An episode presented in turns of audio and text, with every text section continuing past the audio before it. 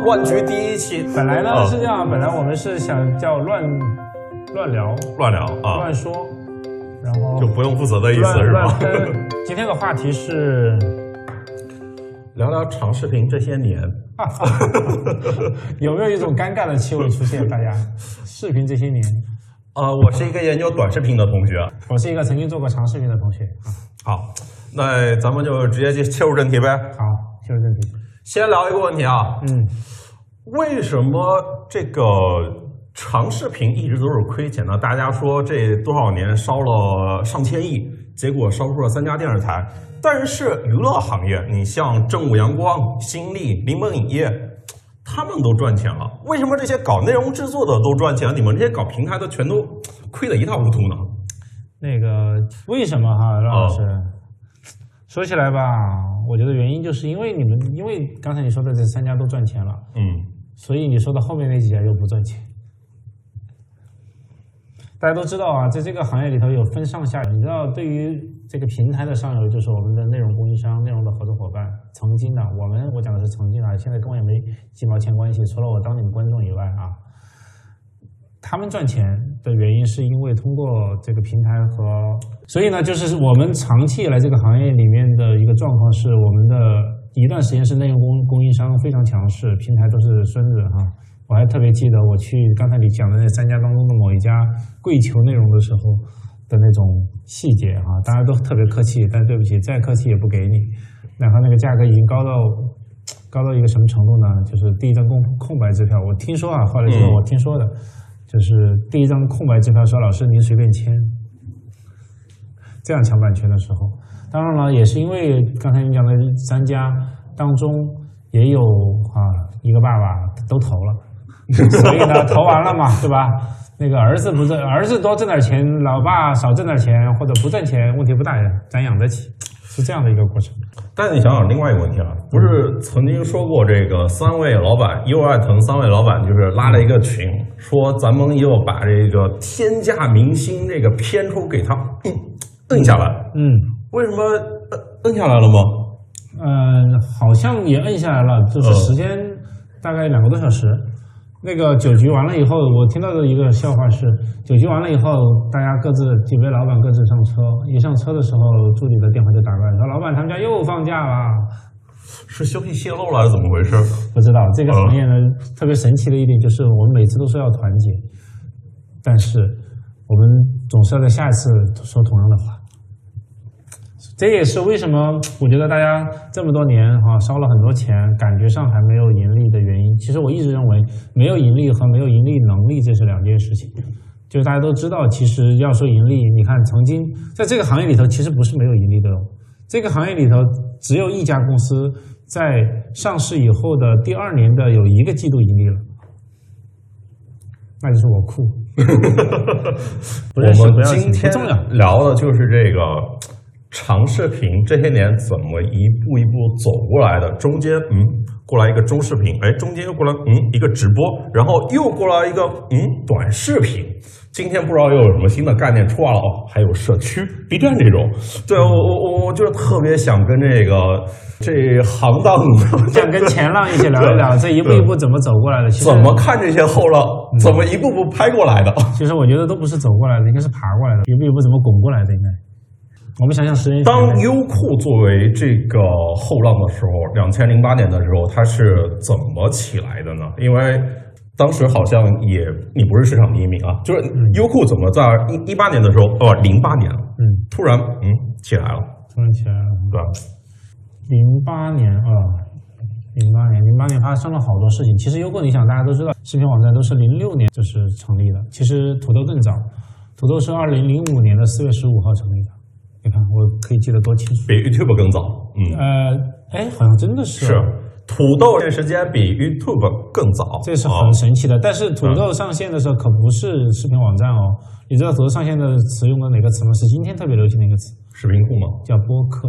哦，你去找二零零五年的五月份的《三联生活周刊》有一篇文章讲的土豆和播客，是王威和他的播客的一个词，在清华西门的一个咖啡馆里头翻到那篇文章了，我都不知，我现在回头想，我都不知道，当时我翻开那篇那本杂志，看到那之后不久，就会跟这个行业和跟这家公司发生这么多故事，所以这个现在回头想想，觉得是特别神奇的存在。所以我是从那个时候看到了，然后呢，我记得那篇文章里头还有一张照片，就是王威拿着一个什么东西在跟几个人站在一起，就是特别阳光的那个，然后上面写的“斗大”两个字，叫播客。所以你看，播客这个词兜兜转转到现在，据说今天我们在这个公园聊天的时候还在说，播客又变成现在的一个新的好像小风口了。所以那个时候叫播客，这是在 YouTube 上线之前。但那个年代的播客指的是拍客这个意思吧？那个时候还没有拍客这个词。拍客，坦率的讲，也是我库发明的，还真是。哦，好，那叫拍客。因为当时为什么叫拍客呢？就是说。有播客，有什么课，有什么课，但是没有一个词。如果我们用一个别的词的话，就觉得不是我们的，不是我们原创的，所以我们没有办法把那个词变成一个产品词，更很可能没有机会变成品牌。所以我当时我记得我跟微库还专门聊过这个话题。微库说就叫拍客，因为他说拍客这个词，因为当时拍东西叫拍东西不是手机，你还记得吗？DV，七年吧 DV，没错，叫 DV，叫 Digital Video 是吧？Camera，所以呢叫 DV。那个时候呢用 DV 拍东西是拍客当时的一个定位。啊，这是零八啊，这是零六年啊，零五年，然后 YouTube 是零五年的，是不是十一月份、十月份左右，是吧？反正比土豆要晚一点点，对对对对对，往很短的一段时间，就是很快就起来了。那个时候我记得微库是离开搜狐了，离开搜狐以后去了美国，陪太太在 NYU 读电影学院，然后当时他好像他后来跟我讲，他们那段时间一直在纽约，然后呢，当时就听说有个网站叫 YouTube，然后。哇！一上去就停不下来，就一直在 YouTube 上看看看，看了很多很多东西。然后零六年回国，就觉得这东西是太，又是个新东西，又是个好东西，他回来考虑我们能不能做一把。是那是零六年左右回来，然后做测试、做调研、做测试。零六年的六月二十一号，beta 上线，然后上线半年以后，零六年的十二月二十一号。正式上线，哇塞！这些这些词，这些日期过了这么久，为什么对于我来讲简直对啊，就是就好像 是昨天的事情，就是昨天的事情，而且我还记得记得这么准。十二月二十一号，幺二二幺，然后呢六二幺，然后半年时间，啊，全都是这种感觉。为什么叫优酷啊？哎，这也是一个好话题。你看啊，当时取了优酷的名字以后。然后很多人就问为什么叫优酷？你看人那个美国有个 YouTube，你们你看就 copy 别人对吧？就叫优酷，他傻不傻对吧？我当时也是有同样的问题，因为当时取这个名字的时候我不在，嗯，没有经历这个这个过程。当时微库给我讲了一个一个想法是这样啊，当时呢零五年他出来休息，然后筹备创业，到零六年创业，那个时候苹果已经起来了。嗯，苹果的 iPod 其实已经很火了，那个白色的那一款。对对对对。然后呢，苹果的设计啊，审那个审美啊，好，就是那种说 ID 啊，工业设计都很好。我记得威克他很喜欢苹果的东西，这是一一个方面。另外呢，他很喜欢 Tiffany，所以他很喜欢 Tiffany 的那个 Tiffany 蓝的这个这个颜色。然后呢，他当时有个理念，他说，在他的认知当中，对于很美的东西和更很科技的感觉的东西。就有两个词来形容啊，一个是科技的东西，就是很酷、很潮流、很科技感、很高科技，这叫酷。然后呢，对于很美好的东西或者设计很漂亮的东西叫美。所以呢，它那个词叫 What's cool？What's 啊，What's best？What's cool？是这么来的。那个 What's best 就是那个优，What's cool 就是酷，然后优和酷。所以是先有了一句英文的名字叫 What's best？What's cool？然后才从 best 酷取出来叫优酷，是这么来的优酷两个字，跟这个微库有什么关系吗？哎，也是个好问题，这个是谐音，绝对是谐音。这个我还专门问问过他，科技系同学啊，微库的呃那几个字是 V K O O 没有 I，，没有 I，，为啥？微库也特别逗哈，他他叫古永锵，出来以后呢，就是因为在在搜狐的时候，呃，大家都不叫总的，呃，老叉就叫 Charles，呃，大家都喊 Charles。只有出去人叫张总，我们一听就知道不是搜狐的人。然后呢，因为 Charles 是这么这么定位的，所以所有人没有一个人叫总的。那老张呢叫 Charles，然后呢，微库的那个公共枪呢，他也叫古董也不对吧？然后呢，其实，在优啊在搜狐的时候，很多人叫老板都叫 Victor，那个老张朝阳也叫他 Victor，其他人都叫他 Victor。好，这也是过来了哈。嗯。然后他离开搜狐以后呢，就很尬了嘛。很多人也跟他不是很熟，外头采访啊什么的都说古总古总。微库有特别不喜欢别人叫他古总。第一，他不喜欢那个总，他觉得那个总很 local，很很很很不洋气，然后也很传统。但是呢，叫 Victor 呢，因为 Victor 有有点平视，对吧？又很微妙。他最后想了个办法，他这样吧，叫我微酷吧。他因为叫 Victor 酷，他就要简称叫微酷。哎，最后这个就变成一个一个说法了。所有人叫微酷的人，我们一听就知道是在公司里的自己人，因为只有因为这个词不是大家容易想到的，所以叫 VKOO。所以他的签名也是一个很大的 V 勾一个东西。这都是当年创业之初，他为了保持平衡或者是保持这种平等感。他也相信这个，所以给了大家一个很平和的氛围。所以优酷当年也从来没有人叫什么总什么总的，都是叫名字。然后呢，他叫微酷，是真真的是这么来的。当年的那个创业的初期嘛，你看我今天讲清楚，讲了好几个真正的这个历史和那个名词哈。对，这是零，但是还没解释清楚，二零零八年优酷到底是怎么起来的哈？零八年呢，零八年真的是发生了好几件事情。大家如果还记得的话，如果你们就是。当年都还有印象的话，零八年的年初，在中国春运的时候发生了一件事情，就是南方突然降温，广东都下大雪。然后呢，除了广东大学以外，那个湖南啊，就是靠南方传统靠南方的地方，就比较热的地方，出现了大雪，极端的寒极寒天气。我记得当时特别有一个印象的那个镜头是，广州的火车站，因为下大雪，大家全都冻得。冻得很厉害，冻得都快冻疯了，所以这个情景是非常难得的情景。因为下大雪，所有整个铁路系统几乎是瘫痪的。那个时候呢，就很多媒体要去报道。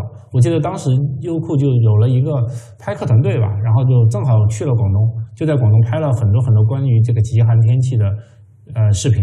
我还记得有一个细节是在一个高压电线上，因为很冷嘛，高压电线上就接了很多冰碴儿。然后呢，也有人去拍到了那些工人在很冷的时候必须爬上去检修的那个过程。所以那个时候的一段视频叫微视频的年代，用 DV 拍的微视频，你想想那种画面其实非常难得的画面嘛。然后传到优酷，哇，一下就是得到了广泛的关注。这是二零零八年年初的那一场大雪带来的那个流量的一个井喷，这是我记得那是那年的第一个流量高峰吧。有个大的流量来讲的话。然后紧接着，这是受你的提醒，好像也出了一个什么门的事件，嗯，什么门啊，嗯，某某门的事件。那个某某门出来以后呢，其实优酷上是没有的，因为也不可能有，因为对吧？有后台。但优酷二零零五年曾经有过另外一个潜规则门，那个零五年零六年，其实是那个事件也是一个演员的事件，一个演员和一个导演的事件嘛。那是二零零六年的年底，我记得。那个发明那个事件其实不是一个门，是最后发明了一个词叫潜规则。对，潜规则那三个字就是从那个事件出来的。而且我记得那个时候还是微博，微博没有呢，博客没微博的，博客有个分享的机会，新浪博客对，就是横入如日中天的时候，所以当时是新浪博客和优酷的一个莫名其妙的连连接，然后就把整个事件就推爆了。推爆了以后呢，当时确确实实也刚好是优酷上线。的那个第一个阶段，因为是幺二幺上线嘛，嗯，要去查一下，好像那就是个冬天，是十二月的月底，要我要没记错的话，嗯，所以那一把就彻底就爆了，所以那是优酷好像浮到世人面前的一个比较重要的一个节点。然后零八年再回到零八年，零八年的年就是过年的时候是刚才讲的那个事件，然后某某门以后，紧接着就迎来了五月份的那个汶川地震。汶川地震确确实实是一个。就是改变媒体报道的一个非常非常关键的一个因素。我记得汶川地震以后大概一分多钟之后的一个视频的画面，我们后来上传给了优酷，网友上传给了优酷，就是四川大学还是四川里面的某个大学的宿舍摇的那个镜头，就被一个 DV 拍到了，拍了以后上传下来，那个那段视频好像好像当时是所有地震画面当中的第一个画面，是当时这么传到优酷的，然后优酷后来也推了。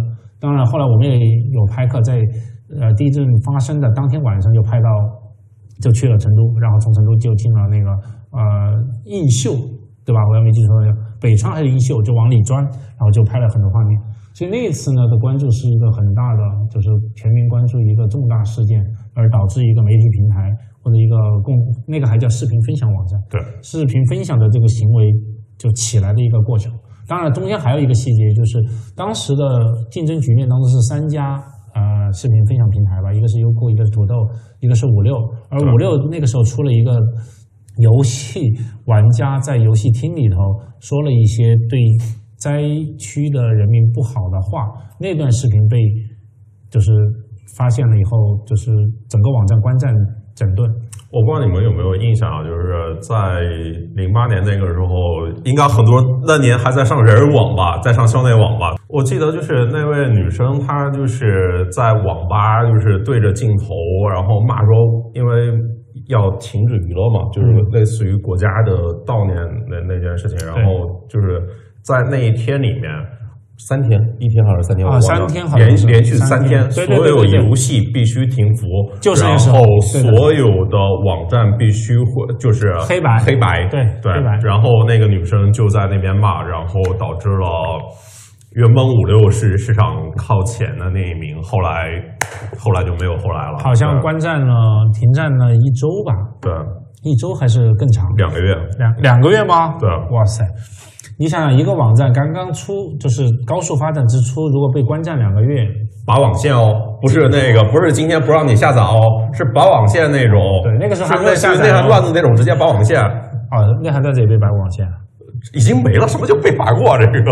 哦，因为当时我错过了那一那一茬儿。那是那是一八年的，你看我们现在讲零八年拔网线的事情，然后后来对于视频行业影响最深远的一件事情，就是一八年四月份也是拔网线，就是。内涵段子被拔了呀，然后你像美拍被下线，然后快手，快手也是在一八年四月份下的要死，就是快手真正改变是从一八年四月份才开始的，被抖音打都没有让它改变，但是网信办的一纸禁令就是禁止上架，让它真的开始加大内容审核团队，是就是再也不会提去，就是加大运营，然后算法也要有价值观，我觉得整个内容行业对于呃。监管或者说价值取向有敬畏这个事情，是短视频行业啊，是从一八年四月份开始的；长视频行业是从二零零八年开始的，十年。对。哦啊，你这么说起来，真的，我觉得一八年我完全 miss 掉了整个那个过程，哎，我都没有意识被拔过网线。当时你在干嘛？一八年我在干嘛？哦。哦，一八年我是沉浸在 VR 的世界里，我想想。哦，你看，又走了一条岔路，又走了。哎，不一定是岔路，VR 现在说不好呢。今天我们在谈 VR Quest Two 啊，我每个星期给大家安利这这个产品啊，Quest Two，Facebook 的 Quest Two 啊。再说一遍，这这会是改变世界的一个东西。你看着，嗯，我们就是插个 flag，然后再过几年看今年的 Oculus 的 Quest Two 的这款产品，很有可能就像当年 iPhone，我觉得 iPhone iPhone 之前吧，应该是。某一款的摩托罗拉跟苹果的那一款产品的阶段啊，大概是这样。这是零八年啊，零八年除了那个以后哦，你知道当时五六被封站了一段时间以后的那个整个五六基基本上代表着当时三分之一流量的视频流量的这么一个流量去了哪里吗？只能去。土豆啊，去优酷啊，对的。所以呢，那个当时的流向是这样的，留了一部分到优酷，留了一部分到土豆。嗯，但是 这也是真的是，哎呀，真的说巧也不知道巧到什么程度啊。是这样啊，因为我们当年是搜狐的门户网站出身的一个班底作为主要的创业团队，所以我们知道大事件的时间节点是怎么回事儿。就是因为零八年有奥运，北京奥运，而且是北京奥运，我们是经历过零二年的世界杯。然后零四年的雅典奥运的一个团队，就是我们完全打过大仗的。所以呢，我们知道零八年的北京奥运是有非常大的流量可能，而且我们要卖客户啊，等等等。当时三星还是跟我们重点在谈那个，三星当时还出 DV，还是我们重要的广告客户。我们还跟他合作了一个广告啊不，一个呃火炬传播的呃火炬传递的全过程的一个 campaign，还卖了人家三星不不少钱。所以呢，我们是准备了充足的服务器和带宽来迎接这个零八年的北京奥运会的流量的。这个好好巧不巧，零五年啊吧零呃五月份的那个汶川地震导致了刚才讲到的那个一个网站关掉，一个网站关掉以后溢出来的那些流量，就按照品牌的占有率分，几乎是平均的分给了土豆和优酷，就大家跑过来，知道优酷的来了优酷，知道土豆的去了土豆，结果。你知道一个网站平常它的带宽和服务器是跟它的流量之间是有对应关系的，对，它不会浪费很多流量空着，就突然来了波峰，对，突然人来了以后，你的流量没有，你的服务器带宽没有准备好的时候，就肯定会垮，宕机了，宕机了。然后呢，我们其实为为奥运准备的那个服务器带宽，正好接着这么来的一股偶然流量，全部接下来还有富裕。你就想象一下，如果你是一个五六的用户，那那个时候，对你看了一下土豆，哇，卡死，回头一看优酷，我靠，这么爽，该看的东西都有，你就留下来。两三次以后，你就全部留下来了。所以我们不仅是收了土豆过来啊，收了那个五六过来一半流量，去访问土豆被土豆弹回来的又收了一波，就是那两波流量加起来，结果是什么呢？二零零八年优酷的流量从一月份到十二月份翻了十倍。我们每个星期星期一开管理例会，讨论的最多的一个话题就是我们周末有没有宕机。我们都不知道那叫甜蜜的烦恼，我刚想说不凡尔赛吗？这是 真的真的，当时就愁啊，就愁宕机。现在回头想，我的天呐，免费流量我们没有做一分钱推广，就是每个星期流量都在涨，而且都涨破我们的服务器带宽。所以那个时候我们的整个流量的瓶颈就是我们服务器带宽够不够把这个用户给接住。所以天天开会谈的就是如何加服务器，如何加带宽。哎，所以这是零八年十倍的样子。二零零八年的网速是多少啊？那时候看视频网站多少 KB 啊？我想想啊，六四零四乘四八零，那是那是最高网速。等缓冲好久才能看到。说到缓冲也特别多哈。我们当时有个视频框，我们的视频播放器有两个版本，一个播一个版本呢叫播放页的视频播放器，这是专门一个版本，是好峰那个团队在带的。你说到好峰，好端，那还知道。就是他在他在改版就做好风加小鸟 两个同学，一个产品的同学，一个技术的同学在管那个就是播放器的产品，后台是老缺在做那个这个服务器带宽的支撑和代码，然后然后邮件，那姚建是我们的 CPU 啊，呃，然后呢，我们首页上不是有个大框嘛，那个一加几的那个一一的那个播放器和。这个播放页的播放器之间是两个播放器，所以呢，我们是要点了那个以后的缓冲条是红色的，嗯，我们要用红色的标识，然后让大家看到我们的红色标识跑得很快，表示缓冲很快，然后播放进度低于缓冲进度就是流畅的，对吧？播放进度高于缓冲进度就是卡的，所以我们就要看那个的比例。然后呢，因为你点这个播放按钮以后，如果缓冲的太快，秒秒秒缓冲到位。但是播放是慢慢播过去的，那我们会浪费很多带宽，所以我当时他们的技术要调到我们的缓冲进度刚好比播放进度快三分之一，这个播放体验是最好的，这样既能省带宽，又能够保证用户体体验，这就是当时我们在磨产品的细节，这么磨出来，PC 年代。OK，那咱们就聊回这个 PC 时代的产品啊。当时到底叫视频网站还叫视频门户啊？我怎么记得我们当时叫视频分享网站啊？那个是代表着分享，就是视频分享。视频分享是分享经济当中的最早出来的一部分。当时其实除了视频分享网站，还有 Dig。你记得吧？那个时候，Reddit、Dig，然后就是顶顶顶顶彩社会化分享那种，对对对对对。那个时候是所谓的分享变成一个很时髦的词。那个时候就是 Web 二点零嘛，那个时候就是 Web 二点零，对对对对。最热的词就是 Web 二点零，结果 Web 二点零颗粒无收，只是一个中间进中间过渡状态，就过去了。当时比觉得比门户高级的就是 Web 二点零，对，这么来。哎呀呀呀呀，真的是。当时就是所谓的社交网络概念嘛。嗯，社交，所以呢，其实叫社视频分享网站，以至于到了最后版权大战之前，大家默默的都把自己的视频分享两个字去掉了，叫视频网站。这也是特别逗的一个历史的一个一个一个样子。那当时的网站这个首页这个内容，它怎么排序的呢？就是它当时那个你首屏的信息流，它是怎么组织起来的呢？我们开始聊一些产品的问题了。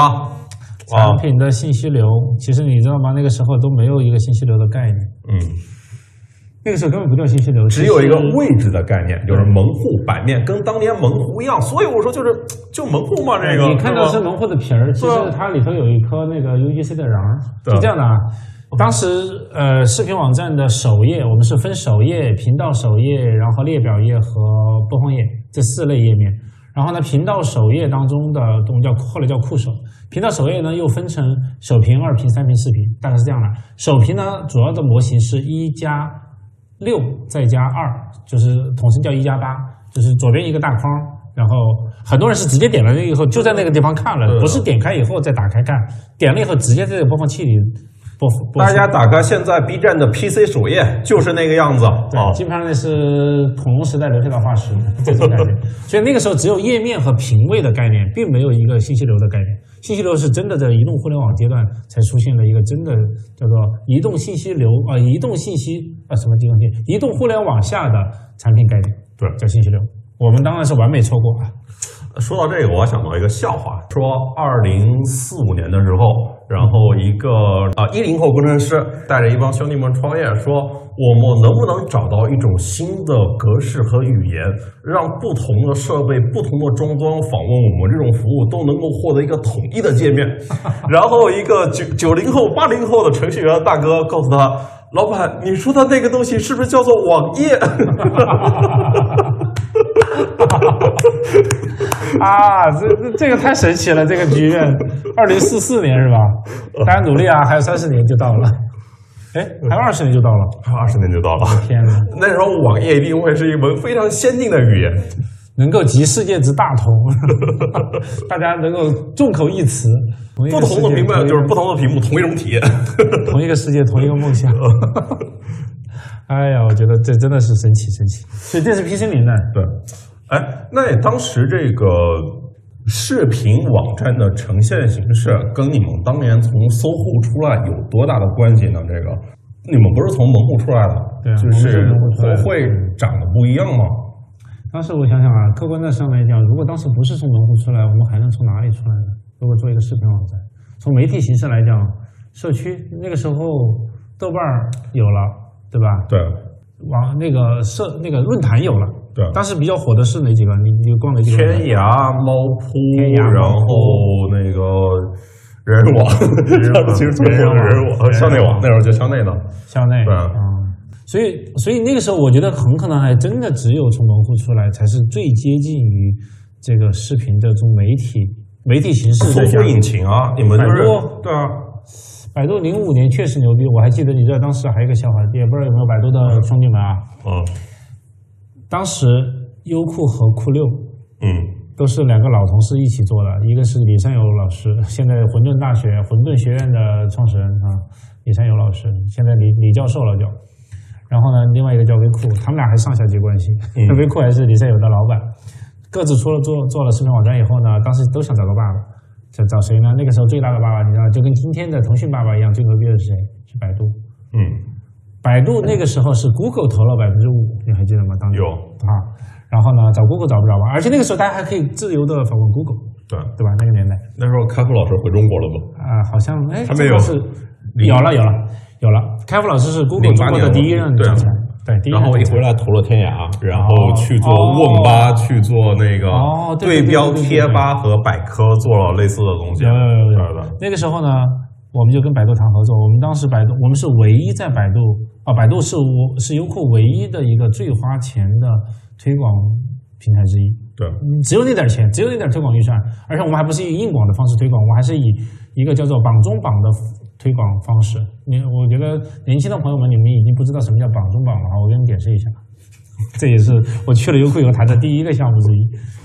百度的搜索结果页网页啊，百度的搜索结果页的右侧有一个。狗皮膏药就贴上去的一块，那个地方呢，其实也是一种搜索结果。它是怎么来的呢？是当你在搜索框里头放一个关键字的时候，你正常搜索，点了搜索这个词以后，搜索这个按钮以后呢，在左侧部分会出现正常的搜索的网页的结果。然后呢，最上面有广告就出广告。然后呢，那个榜中榜的那个广告形式是用同一个搜索的关键词启动一个视频搜索。启动一个特殊搜索，我们买的就是视频搜索啊，我们我们合作的叫视频搜索，在那个搜索在搜索视频搜索的结果当中出现在榜中榜，你知道那个动作给优酷带来的流量是巨大无比的，那是我们除了自然流量以外最大的流量来源。当然也有很多不匹配的地方，因为你拿一个关键词搜的话，大部分是网页是有的。但是不一定能保证视频能够跟那个关键词匹配的。我们是用我们全站视频网站的全站的搜索的结果吐出来给到那个地方。但是，一旦命中是很好的，所以很多人是不自觉的在旁边就看到了搜索结果页的视频版。哇，你像那个点击量当然高了。这样做了一段时间，百度就发现了，说我不是自己干对吧？说这么火爆，尽管收了我们很多钱啊。呃。呃，不不让我们干了，不让我们干了，我们就各种找手段。当时中那个张张东城还在做 BD，现在又还回去了啊？是吗？回去了啊？东城回去了，回去了啊？东城好，东城。然后呢，跟东城聊，然后呢，各种谈判，到最后谈到什么程度呢？我们拿一部分股份出来，让百度战略投资哎，，but 人家没有要。你说这个，我可以再给你说一八卦。啊人家没有要我的百天呐度就是二零一二年之前的百度，的确是 PC 互联网无可撼动的那个中心位置啊，它的确是霸主。阅文就是不是之前盛大文学吗？嗯就是盛大文学，你不是像何伟强走了吗？然后文汇他们跑了。嗯其实他们第一步想的就是，也是希望被百度收。对吧？因为贴吧那么多，就是啊贴吧哇塞那个时候贴吧李易峰吧是吗对对对叫我的天哪那个就就是是地吧嘛，那个对啊，嗯然后还有魔兽吧这一些，对，因为还有很多文学吧。因为你想想，这个文辉属于这个当时从盛大文学那盛大文学那个角度来看，叛逃投敌去腾讯了呀，对吧？嗯腾讯你看也搞游戏，也搞文学，就属于就是当年盛大看腾讯就属于。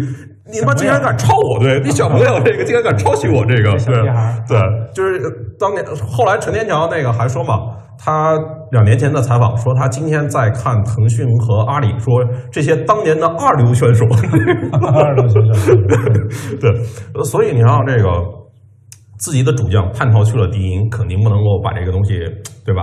给腾讯，嗯。所以先去找百度，当然百度后来也没有，对，真的当时就觉得，哎呀，当年百度错过好多东西，对，对要再给我个机会，对吧？一万一万年，对吧？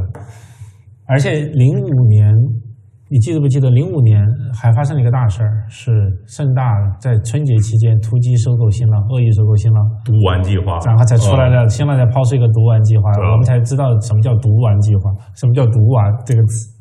整个春节，我的天哪，那也是一个风云风云变幻。但优酷老大不就是干这一行的吗？哎呀呀，优酷吗？对啊，优酷不是但是 ESF 出身吗？嗯，是不是跟炒会计是类似的工种？我不知道啊这个。也要我想想啊，还好吧，呃，还好，还好。好，这是我们 PC PC 年代的的的故事，对不对？咱们不赶时间，慢慢聊啊。这个刚刚只是一个暖场，这个个陈芝麻咱们继续烂谷的事四十分钟暖场，来，我们上干货。当时的门户的编辑都是怎么干活的？哦呸，门户这个就是视频网站的编辑都是怎么干活的？就是这个这个内容，它当时拍客都是哪些人？或者今天当时的当时不叫运营嘛？当时叫编辑还叫运营？编辑你看今天都没有编辑了，都叫运营，对吧？是吗？对啊，啊，我已经今天短视频平台就是已经没有编辑这个岗了，这个都叫运营。对就是就都叫内容运营，就是当年的内容运营都干些什么活，然后当年的创作者、当年的 UP 主干都都是些什么样的人，对吧？哎，你这么说起来，真的连这个历史名词都已经没有了，编辑变成了运营，是吧？对其实我那个时候有运营，我管运营啊，我从但你的运营是商业化的运营啊啊，，不是商业化的运营，叫我们也有叫做规则运营内容运营，叫推广运营哈。嗯然后呢，编辑就是编辑。我们当时门呃，当时门户你看被你带带跑了。当时的视频网站的编辑是干什么的呢？是把所有 UGC 的内容通过了后台审核以后，在我们的 CMS 系统，就是内容管理系统当中，然后呢被挑选。被挑选有几个原则：第一，呃，首页首屏是肯定要有编辑推荐的，不然是上不了首页首屏的啊。这是最高的一个位置，就是刚才我讲的一加六再加二。那个二呢是主要是广告的商业化的方式，嗯一个是广告，一个是一个登录框，所以基本上那个那那个编辑不管的，编辑总编室是管一加六啊，大概是这么一个逻辑。然后呢，下面的位置呢叫做频道，就是叫抽屉页啊，二屏、三屏、四屏，一个抽屉呢四块，四个推荐位。那么这几个推荐位呢是分配给了每一个频道的主编做决定，就是到底该推哪几个。我们最高的频道是当年叫资讯，资讯前叫 news。后来叫资讯嗯，资讯后面是财经，后面叫汽车、IT、女性、女女女性还女人啊，原创是排到第一个的，忘啥呀？原创永远都是第一个，到我们最后一版改版，原创都在第一个。我离开之前，对吧？原创其实就是当时的 UGC，最早叫 UGC，、后来呢，其实变成了 PGC 等等等。然后呢，IT 啊，就所有的垂直频道、垂直行业的内容，就是以抽屉的方式，一个抽屉四块堆在了我们的下面，一一共是大概七屏左右，往下翻七个 page down，这么这么来。然后呢，这些视频的选择是由各个频道主编决定，然后最上面是由总编室的总那个总编室的主任决定。整个首页要不由一个编委会来看，比如说老大会从头到尾看，如果中间出问题了，那肯定要找人啊，这是这是一个日常的编辑原则。那另外我们还出现了两个地方，最后的最后一页的两块是一个专题页。专题页的意思是，除了一个正常的编辑推荐的位置以外，我们还有三条文字链。你还记得文字链这个词吗文字链还有还有一个图文混排嗯，合起来是两个专题。专题的意思呢，就是将来做一些合作啊、重大事件的报道啊等等，沉底的那个核心的页面是在那个地方。然后中间还有两个地方是特别有趣的，分类抽屉 banner，然后中间还有两个抽屉是很有趣的，一个抽屉是完全以顶彩数的高低作为一个挑选池，把顶彩数最高的四个推上来，但是呢，也要有个减法的机制，就如果顶上来的是一个不合适的，特别不合适的，那就 disable，然后呢，后面的顶上来，这是个顶彩，这其实已已经是体现了 UGC 的一个原型了。然后曾经当我们的垂直平台还比较少的时候，还有一个抽屉呢是用来放什么搜索最多的。所以当时叫做被顶踩最多的和被搜索最多的，嗯有印象哦，还对，还曾经最短很短的一一段时间里头，还有叫做被呃观看最多的，对，放到三个抽屉。哦，另外还有一个页面，我们在那个刚才讲的垂直频道的前面还有两个页面，叫做排序页，就是以播放量排名的一个页面，专门在一个在一个页面里头。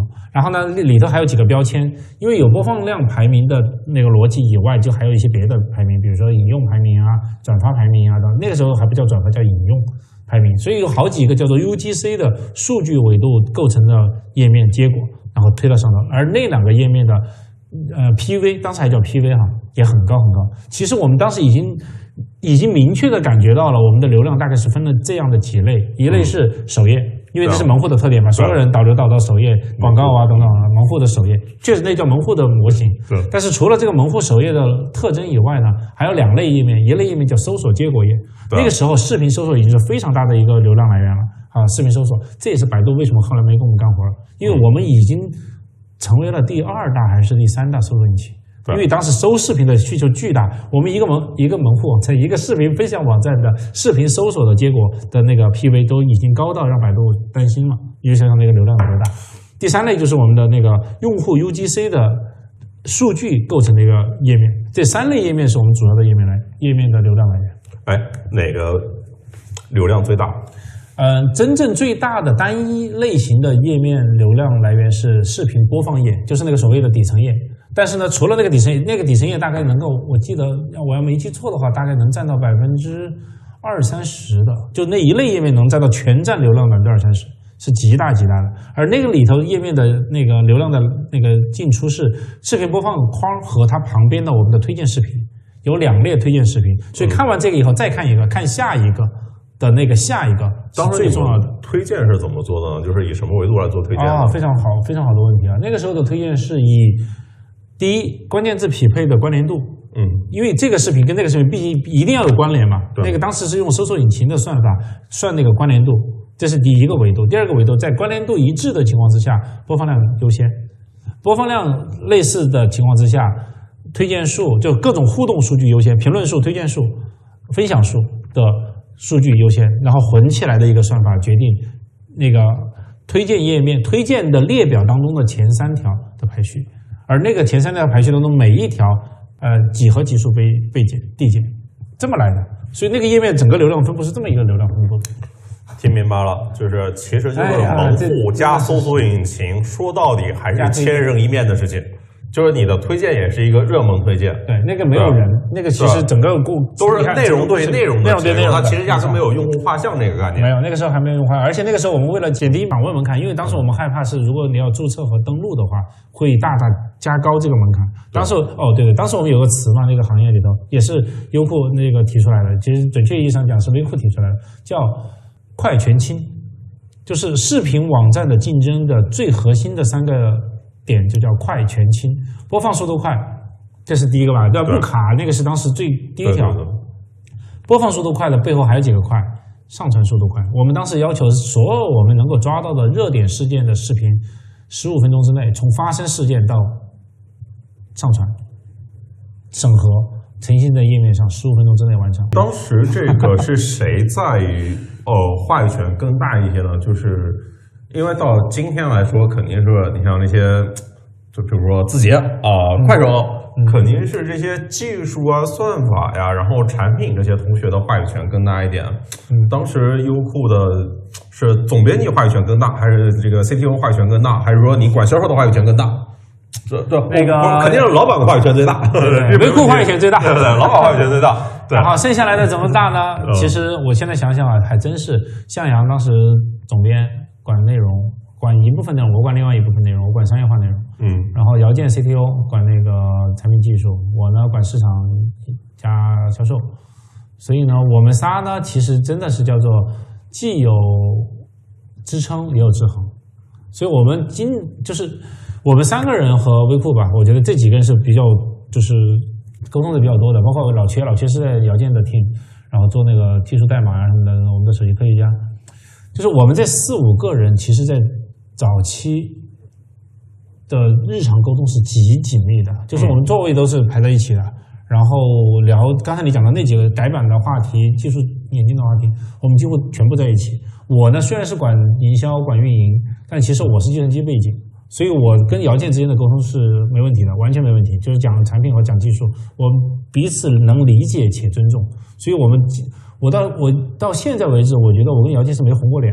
在所有的那个项目讨论当中，向阳呢，因为管内容，我自己呢是一个理科生，嗯，理子的一个文科生的皮儿，所以呢，我又喜欢内容，我也就理解内容，所以我们在这几个层面总体来讲是比较和谐的。每次改版虽然有分歧，但是讨论到最后都是能够摆得平，还真是一直到很后期，我们都有这么一个过程。所以我觉得其实扯皮的时间很少，所以我们还是能够有比较高的效率，能够在产品和内容和营销这几个维度达成一个平衡，还真是这样的。因为主要的平衡是来自于页面的划分嘛，对吧？就是其实页面的划分其实就是观众注意力和流量的划分，本质上来讲。对而且我们那个时候啊，微库还有一个很牛逼的管理理念，微库啊，当时头两三年我们没有 KPI 底层金的，我们完全没有 KPI，我们没有流量指标，我们没有收入指标，我们所有的指标就是让用户爽，我们觉得看起来过得去。no no no，你们没有 KPI，但你应该有产品的指标吧？产品指标怎么定嘛？不，譬如说那个完播率、完播率，完完播率这词从哪来的？你说？好好好，完播率呢？完播率首先完播率这个概念其实已经靠后了，靠后到一一三一四年代，我觉得完播率才会被我们拿出来当成一个，PV PV，当年这种 PV、PV UV、PV，当年对 UVPV 都没有我们注发明了注册用户这没有，个。哎，我们还真是没有注册量和注册用户。哦为什么？因为刚才我说了，注册量和注册用户是在社区的时代是非常关键的，因为它只有注册以后才能够就就是发言和那个发帖，对吧？我们其实也是，我们的浏览，呃，当时视频网站的浏览是不需要登录的，不需要注册和登录的，随便看，因为这样是把门槛降到最低，那个快全清的快才能体现。第二个呢，真正到注册和登录的状态是需要你发视频，就是你要上传视频的时候，就是必须是要登录状态。嗯然后你要评论的时候，你必须要也要登录，对，也要登录。对，顶彩我们曾经有很长的一段时间都没有登录，但是到后期我们才发现我们要追这个数据了，我们才要在必须在登录状态之下才能够顶彩，所有的互动行为要在登录，这个时候才开始抓登录，否则都是 PV、UV。但是背后还有一个词叫 VV，VV 这个词也是我们发明的，嗯叫 Video Views，这是优酷发明的。现在依然用这个概念，就是之前叫叫 CV，你知道吗？土豆网那个时候叫 CV，为什么那个 U 那个 YouTube 也叫 CV，叫 Clip View，哦，它叫 Clip 的那个位不不叫哦 Click，叫 Clip，C L I P，有没有这个词？Clip，嗯，叫 Clip View，叫 CV 的来历。这个好像现在还有几个网站也叫 CV，我记得。你知道我现在做了直播，我才意识到，当年去年我看老罗直播的时候，因为去年老罗直播我也参与了一些嘛，哎呀，我才知道一个老罗这样的对吧大神，在直播间里要这个要掌声要吆喝的那种无耻的脸，我觉得其实对我也想这么无耻。大家还记得当年罗永浩和王自健的，在优酷的王自如的那场，就是还有王建国的世纪 PK 吗？就是那个呃王自如啊、Zilla 是吧？对，王自如，然后就是跑去跟锤子手机说巴拉巴拉，然后那个老罗就直接拿几个大纸板，那个那个当时的导演现在就在我们边上啊。也是我们今天直播的主要的那个工作人员。来，我们谢谢曹林老师。这个好了好，突然有个共襄盛举的感觉，啊，非常记得对吧非常记得是吧？人肉？OK，嗯王自如老师现在还挺好的是吧？挺赚钱的呀。挺赚钱的是吧？很好呀。对，你看都是很好啊，这个大家都知道这个。那当时愤然离去离场的那个细节，对吧？我还历历在目，真的是。那是不是比较嫩？当时就没想到这个老罗会我家姥姥太怎么太老拉了？你知道当时人肉 PPT 是怎么来的吗？就从那个事件开始的。嗯当时就直播，哎，当时我们也是直播的在优酷的演播间做的这种直播，然后所有的机器都是现都是专业化的机器，就跟今天的场景特别像。曹老师也在现场，当年。然后呢，本来两个人就聊天 PK 吵架嘛，就是当场，哎，那个时候还实行约架，对不对？除了那个朝阳公务员啊，无法天他们。对对对对对，还约架嘛？那个时候就就就变成一个室内的演播室的约架对对对对，约就约嘛，对吧？结果那个罗老师不讲武德，的确是不讲武德啊，这个。然后就聊天就聊天，PK 就 PK，底背就底背，对吧？甚至你奇葩说，对吧？辩论都行。对，罗老师聊着聊着，突然报了一个纸板，上面写的字出来，一张一张的换，人肉 PPT，我们都疯了，因为我们故意没给大家准备任何就是工具打仗，就是赤手空拳，结果他拿出来，我们全部人笑疯了，而且没有任何人知道还有这个准备。王自如老师就直接就画昏过去了，说你们还有这样的，还以为跟我们串通好了呢。所以说这个老年人打年轻人，然后王自如老师就是吃了这个没经验的亏，然后老罗太这个经验老辣了，这个拉啊。拉出来的那个，你们的确是不讲武德啊，当时啊，不讲武德，的确是看那个，你像一个年轻人跑过去跟你好好意跟你辩论一下，砰砰砰，完全不知道不知如何招架，就是然后落荒而逃。然后有力有节的讲出每一个细节，真的是打得落花流水。我觉得那个时候奇葩说真的是要有的话，就简直不知道有多精彩。对，哎呀，这都是当年的一些趣事啊，这每个细节的一些趣事，真的是。哎，有人问一八卦，就是当年长视频那个年代啊，就是有多少人参与了后来像抖音、快手这个年代它的创新过程？其实就参与的意思是跳槽吗？对是被挖掘吗？其实，在早期的时候还是比较少的，我觉得。是早期少，其实当时是后来大家大部队或者核心团队从阿里收购整合完了离开以后，现在字节跳动商业化的一个 VP 叫周胜，就是原来在优酷做商业化的 VP。哦这是我知道去字节到现在为止，好像就是负责这个这个 range 最大的一个同学。对，就是当时，就是你看在长视频那个年代里面啊，你看就是几个从门户出来的那个核心的骨干，嗯然后这个呃，而且都是从搜狐出来的，你相信吗？是啊东宇搜狐出来的，然后微酷搜狐出来的，当年不是搜狐才是黄埔军校，视频的黄埔军校，当年我都在想，老视频行业会一家黄埔军校投点儿呢，对真的，所有离开要去创业的，对吧？一人投点儿。我们在兴致勃勃谈着优酷，对吧？对啊一问他妈全都是 B 全都站是 B 站用户。用户。当年 B 站直到一六年之前，应该都是不在牌桌上的呀，对吧？一六年，一六年的 B 站是什么状态，？AC 饭的第二名是吧？对啊，仅次于 AC 饭你你要想想，B 站是阿里呃是优酷收的，好吗？一五年你们大合并的时候，那个谁关心 B 站是谁啊？那主要是那时候陈瑞老师还没去呢。其实是这样的，其实我们首先是，据说我们首先是跟 B 站谈的，哦，没收下来。对，哎，你说真的，嗯历史啊，真的。所以啊，同志们，如果你们还有机会，在今天开始看一看未来十年的机会，你们一定要敢于出手啊！今天我觉得我们跟张鹏在聊天的时候也是，啊，周航在说说，你看我们今年二零二一年回望过去十年，二零一一年的时候，二零一一年的时候你们在干啥？你们都在用啥？你们都在干啥？说到当年怎么看 B 站，什么时候发 B 站进入到这些优爱腾几个大哥的视野里面的？哦我，觉得啊这就是一个当年马老师说的话，叫做，就是你当年看不懂，后来追不上，学不。当年看不起，啊后来看不懂，啊，最后追不上。对然后呢，我们当年有一个有个牛逼的节目叫做《万万没想到》。对，当年《万万没想到》里头有个词叫做，有句话叫做“当当年你对我爱答不理，今天我让你高攀不起。这就是我觉得 B 站给我们很多人的感受。哎，当时那些节目都是这哥们儿搞出来的。对对对对，我很荣幸能够有一群好哥们儿，能够真的在那几年做了老男孩儿，做了泡芙小姐，做了万万没想到，做了嘻哈四重奏，做了小说，做了旅行，我我我有一个点好奇，为什么小苹果比老男孩火那么多呢？就是哎呀这个大家到今天其实都记得小苹果啊。其实老男孩那个电影，包括当年的微电影，对，先从一个微电影，后来又拍了一个短片，然后变成一个大电影，对，微电影直接上了大电影，对微电影到大电影，对那大那个短片叫《父亲》，对啊，我就记得中间有个父亲嘛，对对对对对，就是先从一个微电影，然后到父亲，然后再到一个大电影。对，但后来这个当年票房多少？好像也还可以啊，对吧？三亿多四亿吧，我记在得是一一年那个时候也还可以，但是不是也还可以，是很可以的，很很牛逼，很牛逼，很牛逼！那个时候我，三四亿的这种片子，而且我们是赚钱的，你相信吗？我们做嗯第一部大电影是赚钱的。这个在电，你知道在电影行业里头做第一部电影是赚钱的。当然，这个电影还没有做到我们想象这么好哈，就是中间还是有很多遗憾，这是极其不容易的。如果咬着牙做下去，到现在优酷电影也应该是个很牛逼的存在。现在你知道最大感慨是什么吗？每次去唱 K，、哦，唱到最后，大家有意无意的要拿一首歌来刺激我。老男孩吗？啊、大思维电影也做了，但是那是业内可能多，到现在为止可能、哎当时那个牛人盛典，好像杨迪那些也都是这个平台出来的，对吧？就是我们干的呀，对啊是的，每一每一届的牛人盛典，我们大概牛人盛典做了三届还是四届是吧？杨迪就是那个时候出来，杨迪其实最早是什么？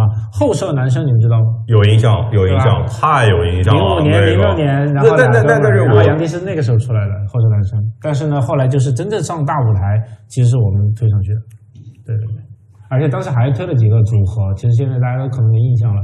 郭德纲老师嗯和几个主持人的组合是我们一手就是就是做出来的。当年最早他是跟春妮儿，北京电视台的对对主持人对搭那绝配，嗯哇！郭德纲老师跟春妮儿搭，简直看起来叫行云流水，叹如叹为观止。后来呢，春妮儿因为各种原因可能就是没有这个档期了等等，后来我们就搭了谁呢？给郭老师搭了柳岩搭。哇，搭得更好，简直精彩纷呈。柳岩跟那个郭德纲老师搭，后来才是王冲跟郭德老师、呃郭德纲老师搭。所以其实这种组合也是我们牛人盛典没哦，我们的牛人盛典只有两个主持人，一个是叫郭德纲，一个叫吴宗宪，是这么来的。对。对还有旭日阳光、西单女哦，对对对，旭日阳刚也是优酷推出来的，在那个春天里后来上了春晚对这个。